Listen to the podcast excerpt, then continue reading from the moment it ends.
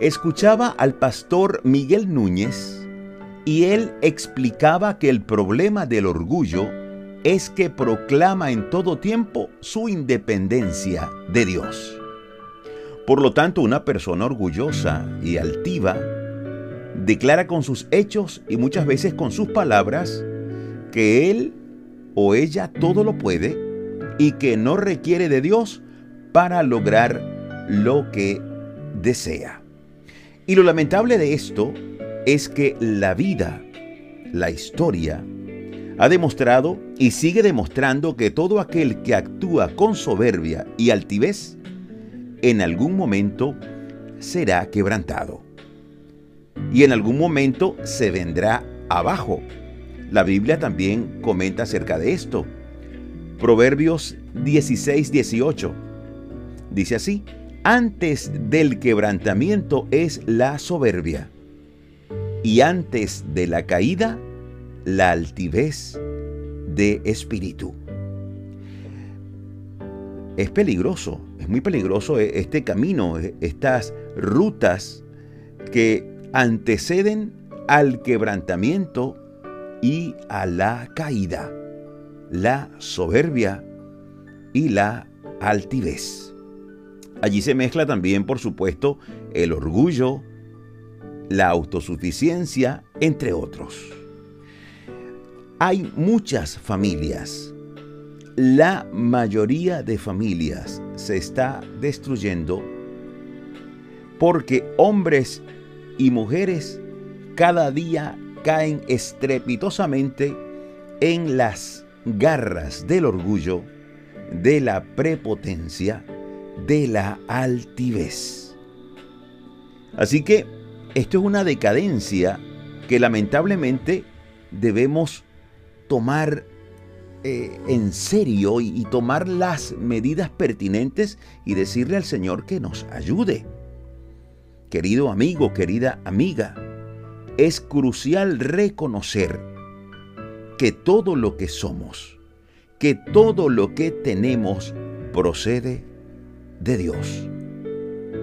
Es preciso reconocer, humillarse y darle siempre la gloria a Dios. Ese es el camino que antecede ya no a la caída. Darle la gloria a Dios antecede ya no a la caída, sino que el mismo Dios te va a enaltecer. Y Jesús lo dijo en Lucas 14:11, porque cualquiera que se enaltece será humillado, y el que se humilla será enaltecido. Cualquiera que se enaltece va a caer, y el que se humilla delante de Dios, pues Dios le va a enaltecer. Así que vamos a humillarnos. Dejemos todo orgullo y pidamos a Dios que en Cristo Jesús nos perfeccione y nos dé el gran regalo de la salvación. Pongamos nuestras coronas a los pies de la cruz, a los pies de Cristo, y pidamos que Él nos perfeccione con su Santo Espíritu. Yo quisiera orar, si deseas, puedes repetir después de mí estas palabras. Querido Padre Celestial, vengo a ti y pido tu perdón. Confieso que he actuado con orgullo y que he violado tu santa ley. Entiendo que la pena por el pecado es la muerte, pero creo que Jesucristo murió en mi lugar en una cruz y Él sufrió el castigo por mí, pagando por todos mis pecados. Creo también que Él venció la muerte y resucitó para darme vida eterna. Hoy lo acepto como mi Salvador personal. A partir de este momento, te doy mi corazón y confío que tú serás el rey de mi vida. perdona todos mis pecados y envía tu Santo Espíritu para que me ayude a hacer tu voluntad. Te agradezco por tu gran amor y acepto tu regalo de vida eterna. Todo lo pido en el nombre de Jesús. Amén. Y amén. Preciosa y poderosa oración.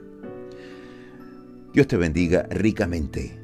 Es una oración que has hecho y que en ella puede comenzar para ti una vida eterna, una vida franca, una vida en crecimiento.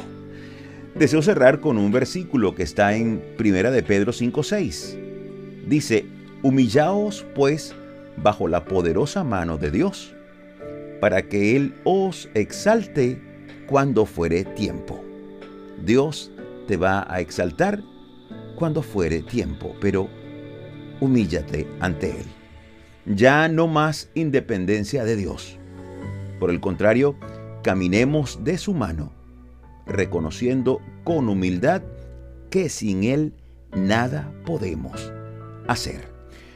Dios te bendiga. Yo soy tu amigo Imer Narváez y me despido como siempre, súper agradecido con Dios porque nos permite seguir aquí dando pisadas de fe junto a ti. Hasta la próxima, Dios mediante.